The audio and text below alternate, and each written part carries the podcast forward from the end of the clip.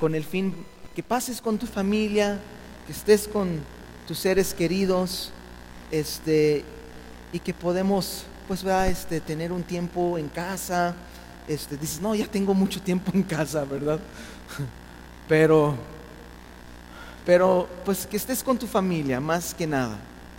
Y, y todo esto de que no veas tu familia este año y que no esto, este, yo no estoy de acuerdo. No sé cómo están ustedes, pero este, están diciendo, pues, ah, no sabemos si tal vez este año puede ser el último año que los ves. Puede ser realmente, no por COVID, puede ser por otra cosa. Entonces, yo, yo, este, ama a tu familia, abrázalos, este, dales, este, ah, mucho amor, este, tenemos mucho por qué celebrar. So, este viernes y el miércoles, o el miércoles y el viernes cancelamos para que podamos estar con, con la familia. Y nos vemos el domingo que viene para el último estudio del año, el, el día 27 de, eh, de, diciembre, y vamos a volver a estar en el, el Evangelio de San Marcos, este, nuestro último estudio del año. Este, y yo creo que muchos están como que ya que se acaba el 2020, ¿verdad? Pero ya mero se va a terminar, ¿ok? Pero bueno, el día de hoy, este, por favor, dale conmigo en tu Biblia al Evangelio de Lucas, el capítulo 2. El Evangelio de Lucas, el capítulo 2. Y nuestro estudio, el título de nuestro mensaje navideño es, es una pregunta. ¿Hay lugar para Jesús? ¿Hay lugar para Jesús? En el verso 1 de Lucas capítulo 2 comienza así Aquí nos dice la Biblia, aconteció en aquellos días que se promulgó un edicto de parte de Augusto César que todo el mundo fuese empadronado. Ahora, en este momento, María ya estaba casi por dar luz cuando este edicto fue proclamado por el César. Para llegar aquí al capítulo 2, sabemos la historia de María ella era una mujercita de entre unos 15 a 20 años de edad. No sabemos al 100, pero más o menos. Era una jovencita.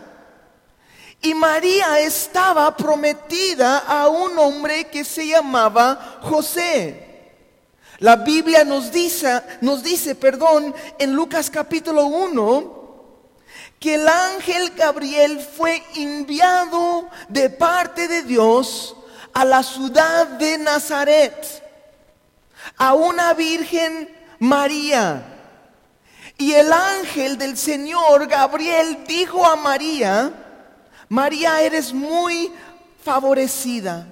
María, el Señor está contigo. Y María, bendita tú entre todas las mujeres. Y María, has hallado gracia delante de Dios. Y por todo esto, esto es lo que va a suceder, María. El ángel Gabriel le dijo a María, concebirás y darás a luz un hijo y llamarás su nombre Jesús. El nombre de Jesús, Yahshua que significa Dios es salvación. Y este será grande y será llamado Hijo del Altísimo. Y él, hablando de Jesús, y él reinará sobre el trono de David y su reino no tendrá fin. Conforme a la promesa de Dios que Dios dio a David. Y qué interesante. A veces me quedo sorprendido. Los miércoles, los últimos estudios, hemos estado estudiando precisamente esto. Cuando Dios dio esta promesa a David. Que uno de los descendientes eh, del rey David iba a ser el rey eterno y su reino no tendrá fin. Su nombre es Jesús. Pero María no sabía cómo todo esto lo iba a suceder. Ella estaba preocupada porque ella nunca conoció un hombre físicamente, sexualmente. Y el ángel Gabriel dijo a María, María, el Espíritu Santo vendrá sobre ti y el poder del Altísimo te cubrirá con su sombra. Por lo cual también el santo ser que nacerá será llamado Hijo de Dios. En Mateo 1, versos 18 a 21 dice así la Biblia también. Y el nacimiento de Jesucristo fue como sigue estando su madre María desposado con José antes que se consumara el matrimonio, se halló que había concebido por obra del Espíritu Santo. Y José su marido, siendo un hombre justo y no queriendo difamarla, quiso abandonarla en secreto. Puedes imaginar a José María llega a José y le dice, José, José, tengo algo que decirte. José, estoy embarazada, pero no te preocupes, José, yo no he estado con nadie más. El ángel Señor Gabriel me llegó con un mensaje de Dios y me dijo que yo voy a dar luz al Salvador del mundo. Y José, preocupado, José no sabía qué pensar.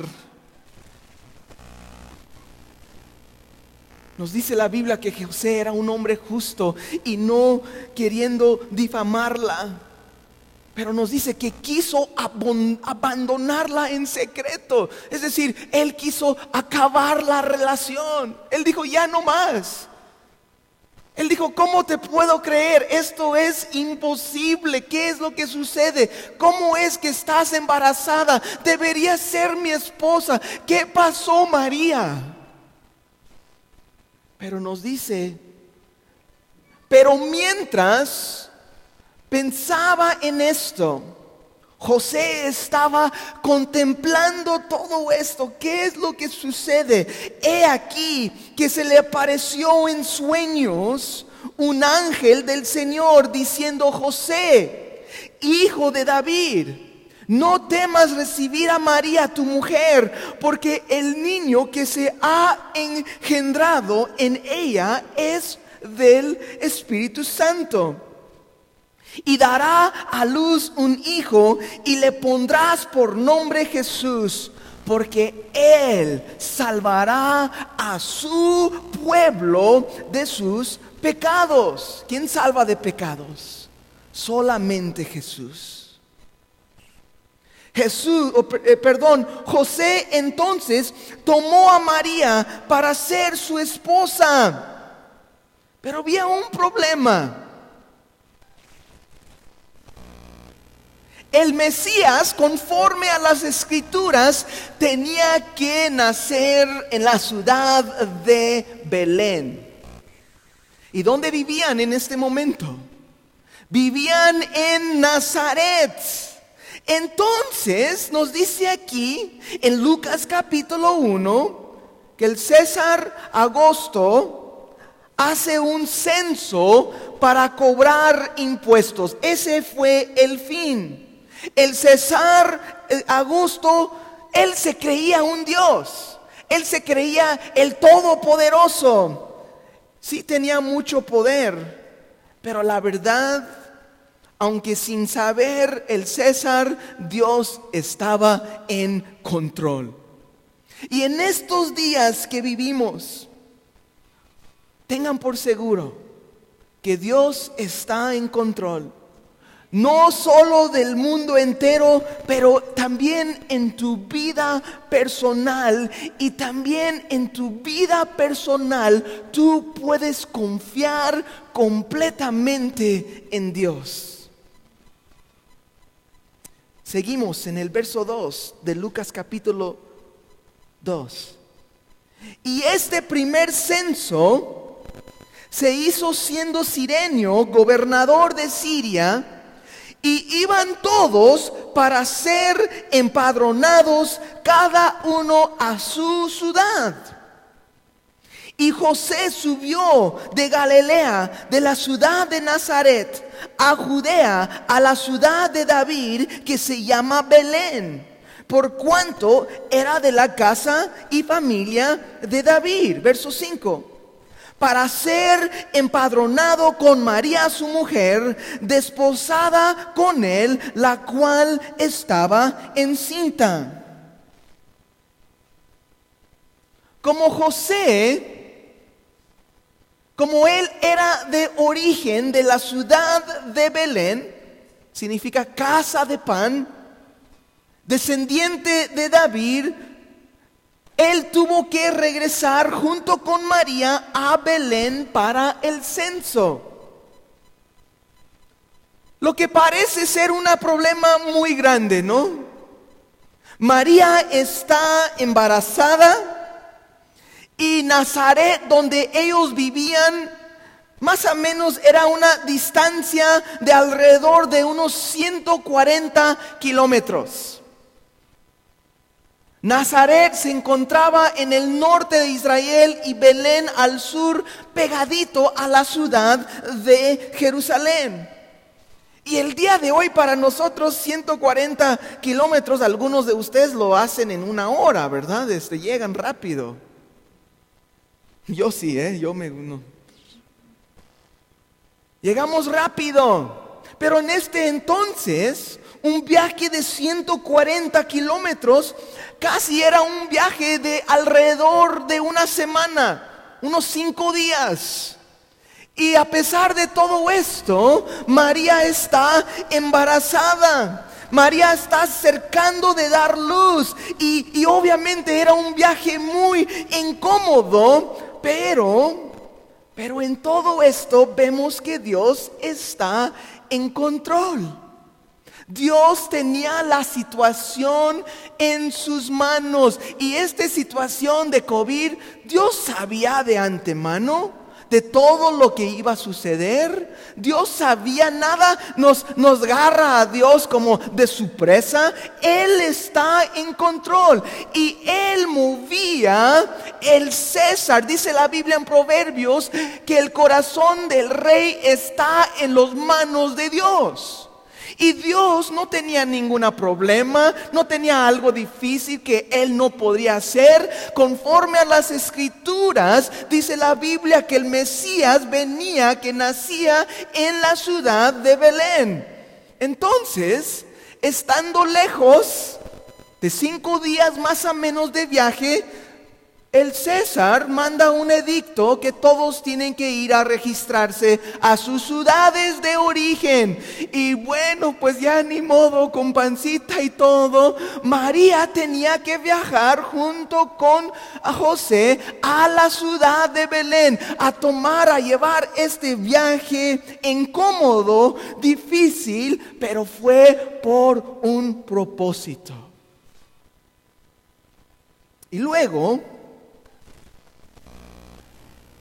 Luego en el verso 6 dice así, y aconteció que estando ellos allí, ya están en Belén, se cumplieron los días de su alumbramiento y dio a luz a su hijo primogénito y lo envolvió en pañales y lo acostó en un pesebre porque no había lugar para ellos en el mesón, porque no había lugar para ellos. Estando en Belén, María comienza con los contracciones. Estando en la ciudad de Belén, se rompe la fuente. Y María está, no, ¿qué vamos a hacer? ¿Qué es lo que va a suceder? Ya viene el niño, tenemos que hacer algo. Y había un problema. La ciudad estaba lleno. Mucha gente de muchas partes que, que, eran originarios de Belén también estaban en Belén para el censo. Muchos viajeros. Y nos dice aquí la Biblia que no había lugar para ellos. No había lugar para Jesús. Y esta Navidad, una pregunta muy importante. ¿Hay lugar para Jesús en tu corazón? ¿Hay lugar? En tu hogar, en tu casa, con tu familia, con tus hijos, ¿hay lugar para Jesús? En este entonces no había lugar para Jesús. En este entonces todo ya estaba ocupado. Y no es así también en nuestras vidas que realmente nosotros no damos lugar a Dios. Dios realmente, Él es el creador del universo y Él merece todo lo que somos. Nuestras vidas pertenecen a Él, pero como nosotros muchas veces vivimos de una manera que estamos diciendo, no hay lugar para ti en mi vida. Muchas veces estamos tan ocupados con cosas que nosotros digamos que son más importantes. Y no quiero darles tan duro, pero tengo que decir esto. En estos últimos días, ¿se han visto cómo está el centro? Híjole, está al tope, ¿verdad? ¿Has visto cómo está Walmart, cómo están lugares del centros de comercios y eso, y están llenos, están llenísimos. Y la verdad, yo personalmente, yo creo que está bien. Mi manera de ver la cosa es, está bien, tenemos que seguir adelante. Todos tenemos que hacer, pero cuando estamos poniendo todas estas cosas como prioridad en nuestras vidas, y tristemente, mucha gente no quiere venir a la iglesia. Dicen que el COVID está en la iglesia, pero están en paseo, están en el centro, están pegados a mano y mano con tanta gente que ni se conoce. Por lo menos nos conocemos.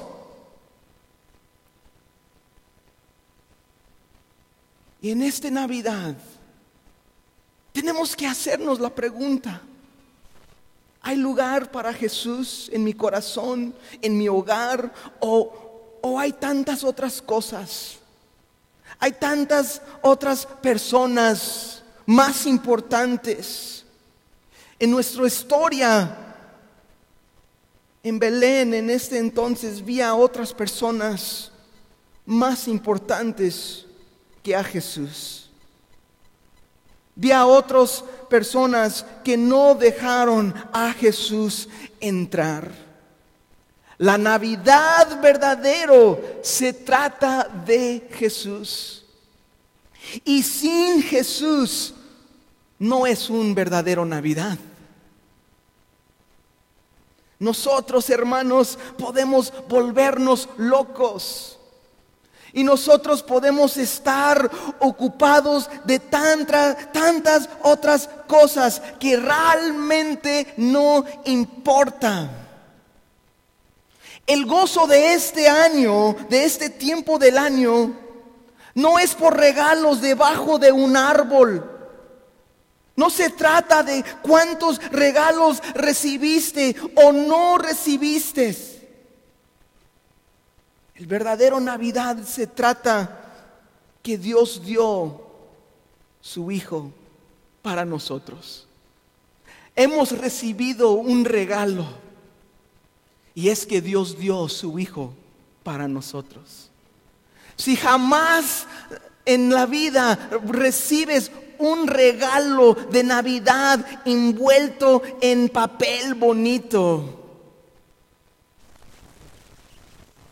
podemos estar feliz, podemos estar contento, porque Dios nos dio su Hijo, el, el, Salvador del mundo, para salvarnos de nuestros pecados y para llevarnos a Dios. Nos dice aquí la Biblia que María fue obligada de dar luz al Rey eterno de dar luz al dueño del universo en un lugar muy solitario. María dio luz en un lugar muy humilde.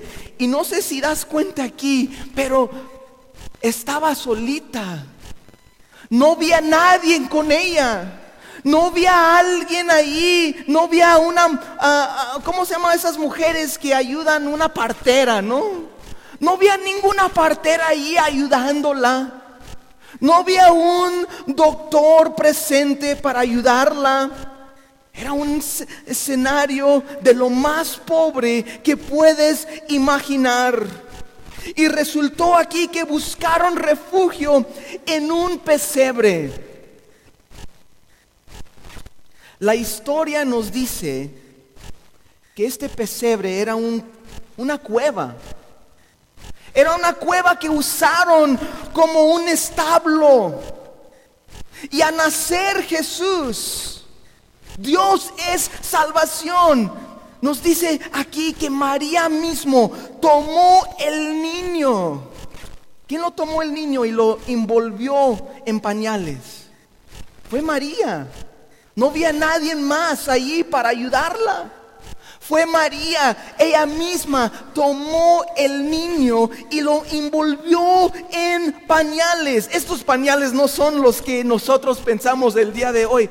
¿María tenía huggies en ese tiempo? No. No había huggies en ese momento. ¿O los BB tips o qué?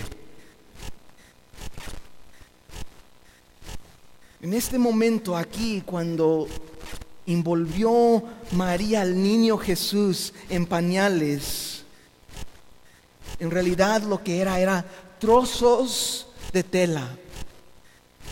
Era trozos de tela, era lo que ella tenía, trozos de tela, y envolvió al niño, lo limpió el niño. Y nos dice aquí, y lo costaron en un pesebre.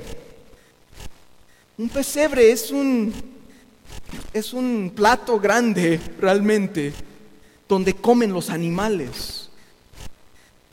Donde los animales, las vacas y las ovejas y los animales que tenían, ¿no? Comían de este plato grande, enorme. Y ahí es donde acostaron a Jesús en un pesebre. Imagínate. El dueño del universo el creador del mundo entero. Él no nació en un hospital de cinco estrellas, con todos los cuidados de los mejores médicos del mundo, estando ahí pendiente. Él nació en un lugar tan pobre. Nos dice la Biblia en el Evangelio de Juan, en el principio hablando de Jesús, en el principio era el verbo, y el verbo era con Dios, y el verbo era Dios. Y luego dice en el verso 3, y todas las cosas por Él, hablando de Jesús, y todas las cosas por Él fueron hechas. Y sin Él, hablando de Jesús, y sin Él, nada de lo que ha sido hecho fue hecho. No hay nada que exista o existe, perdón, fuera de Él. Y luego en el verso 14 del mismo Evangelio de Juan, dice, y el verbo fue hecho carne. El verbo fue hecho carne y habitó entre nosotros y vimos su gloria, gloria como del unigénito del Padre, lleno de gracia y de verdad. No te confundes. La Navidad no se trata de solo un niño. Hay muchas casas, hay muchos lugares, traen su, su escenario bonito, Traen, ahí están los hombres sabios, los hombres magos, ahí están este, los ovejitas, ahí están, ¿no? Y, y ahí está María y José, y hay un niño, y hay hasta familias y casas que traen un niño y lo pasan a todos y que le den un besito al niño, ¿no? Pero la Navidad no se trata de un niño. Este niño nació con un plan divino. Y el plan divino para redimir y rescatar a su pueblo de sus pecados. Este niño que nació en esta primera Navidad, en unos 33 años después, como él fue rechazado en su nacimiento, como no había lugar para él en su nacimiento, también 33 años después lo iban a rechazar igual y lo iban a matar en una cruz. Pero todo esto fue planeado, hermanos. Todo esto fue planeado antes de la fundación del mundo. ¿Por qué? Y esto es el punto de Navidad, esto es el clave de Navidad, porque Dios amó tanto al mundo. Eso es la Navidad. Porque Dios amó tanto al mundo que Dios dio su Hijo único para ser sacrificado por nuestros pecados. Dios dio su Hijo para que tú y yo podemos ser hechos hijos de Dios en Cristo Jesús. Y eso se trata la Navidad. Todos los regalos, hasta veo yo la gente en la calle buscando regalos. Eh, hay, mucho estrés ahorita, ¿no? Este, la gente está, su, mecha ahorita está cortita, ¿no? Está corta la mecha. Y andan ahí comprando y haciendo y si hay algo en oferta y es el último hasta que pongan a pelear, ¿no? A ver quién gana, ¿no?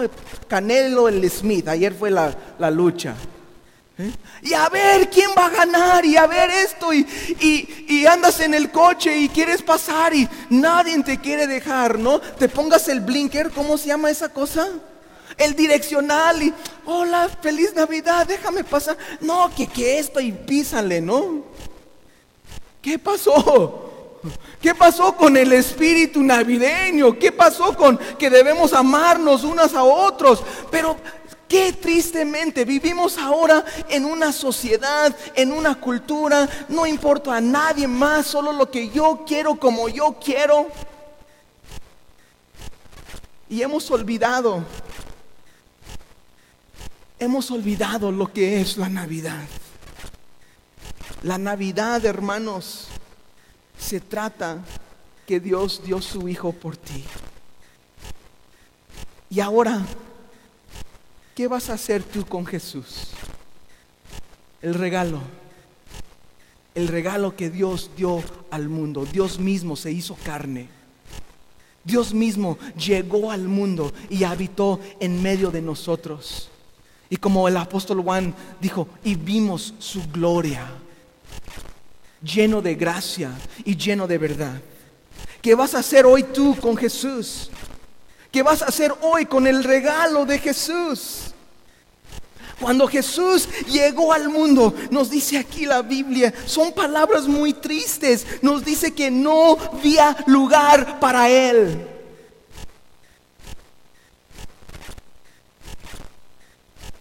Y cuando Jesús se fue de este mundo,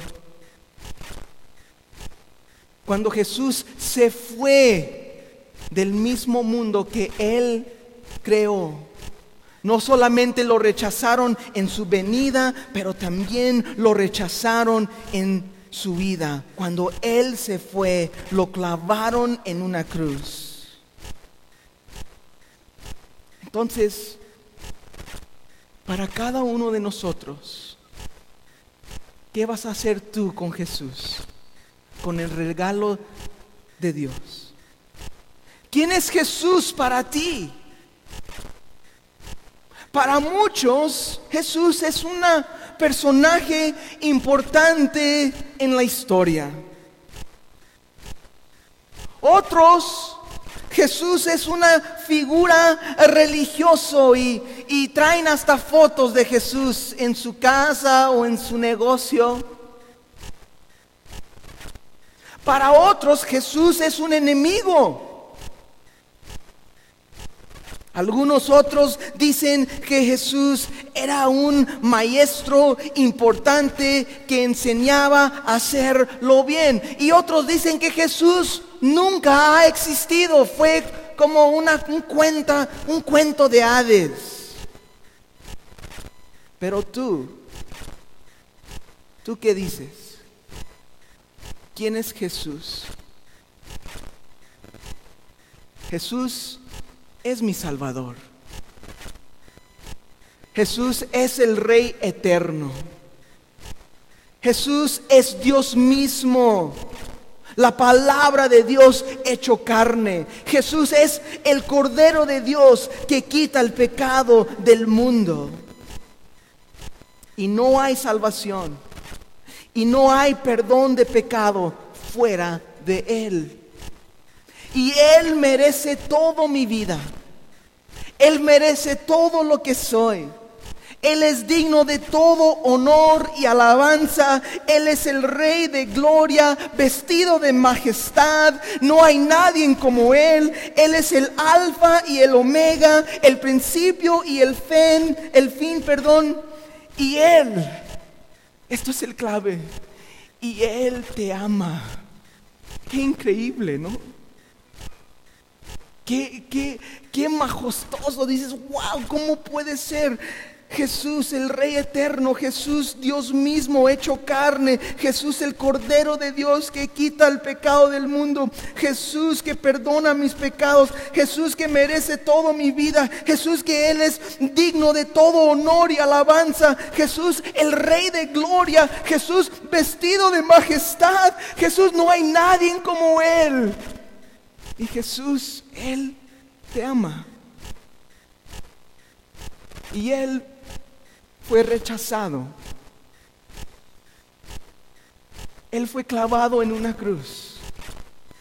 No solamente es un niño, no se trata de un niño. Este niño nació con un plan divino y él nació con el plan de morir en tu lugar, en mi lugar.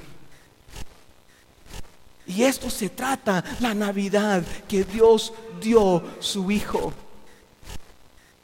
para cerrar hoy nuestro estudio, te quiero volver a preguntar. Nos dice la Biblia que no había lugar para Jesús. Que no había lugar para ellos en el mesón. Ahora te quiero preguntar el día de hoy, en esta Navidad, ¿hay lugar para Jesús? en tu corazón? En esta Navidad te quiero preguntar, ¿hay lugar para Jesús en tu hogar? ¿Hay lugar para Jesús en tu matrimonio con tu esposo y tu esposa? ¿Hay lugar para Jesús? Porque vivimos en un mundo donde ya no hay lugar para Dios en sus vidas. Vivimos en una cultura donde la gente ha rechazado a Dios. Vivimos en una cultura donde la gente no quiere nada que ver con Dios. En tu vida al día de hoy, yo quiero que Jesús tenga su lugar en el trono de mi corazón. Que Jesús no solamente sí, Él es el Rey eterno, Él es el Rey de gloria, pero yo personalmente en mi vida, yo quiero que Jesús reina en mí. Amén. Yo quiero que Él sea mi Rey de gloria, personalmente.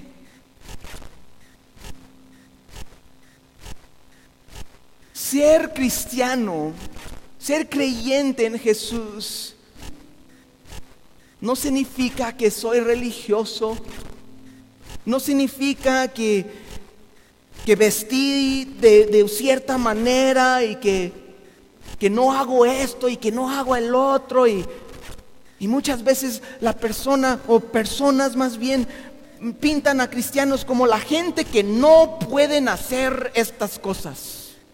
¿Eres cristiano? Pues entonces no puedes hacer todas estas cosas. Pero siendo cristiano no es eso. Que no puedo hacer todas estas cosas. Siendo cristiano significa Jesucristo es mi rey. Siendo cristiano significa que tengo una relación con Dios a través de Cristo Jesús, quien murió en mi lugar y pagó el precio por mis pecados y mi vida. Ya soy hecho nuevo en Cristo. Ya no estoy muerto, sino ahora vivo por la gloria de Dios. Dios me rescató y quiero proclamarlo al mundo. Quiero decir a todos lo que Cristo ha hecho por mí. La Navidad ahorita para todos nosotros, cada uno de ustedes llevar el Evangelio de paz. No tenemos tiempo, pero en unos pocos versículos más, vi a un ángel, vi a un ángel proclamando a algunos pastores, unos pastores que cuidaban ovejas, y llegaban y decían, Gloria a Dios en las alturas y en la tierra paz y buena voluntad para con los hombres. Buena voluntad para con los hombres.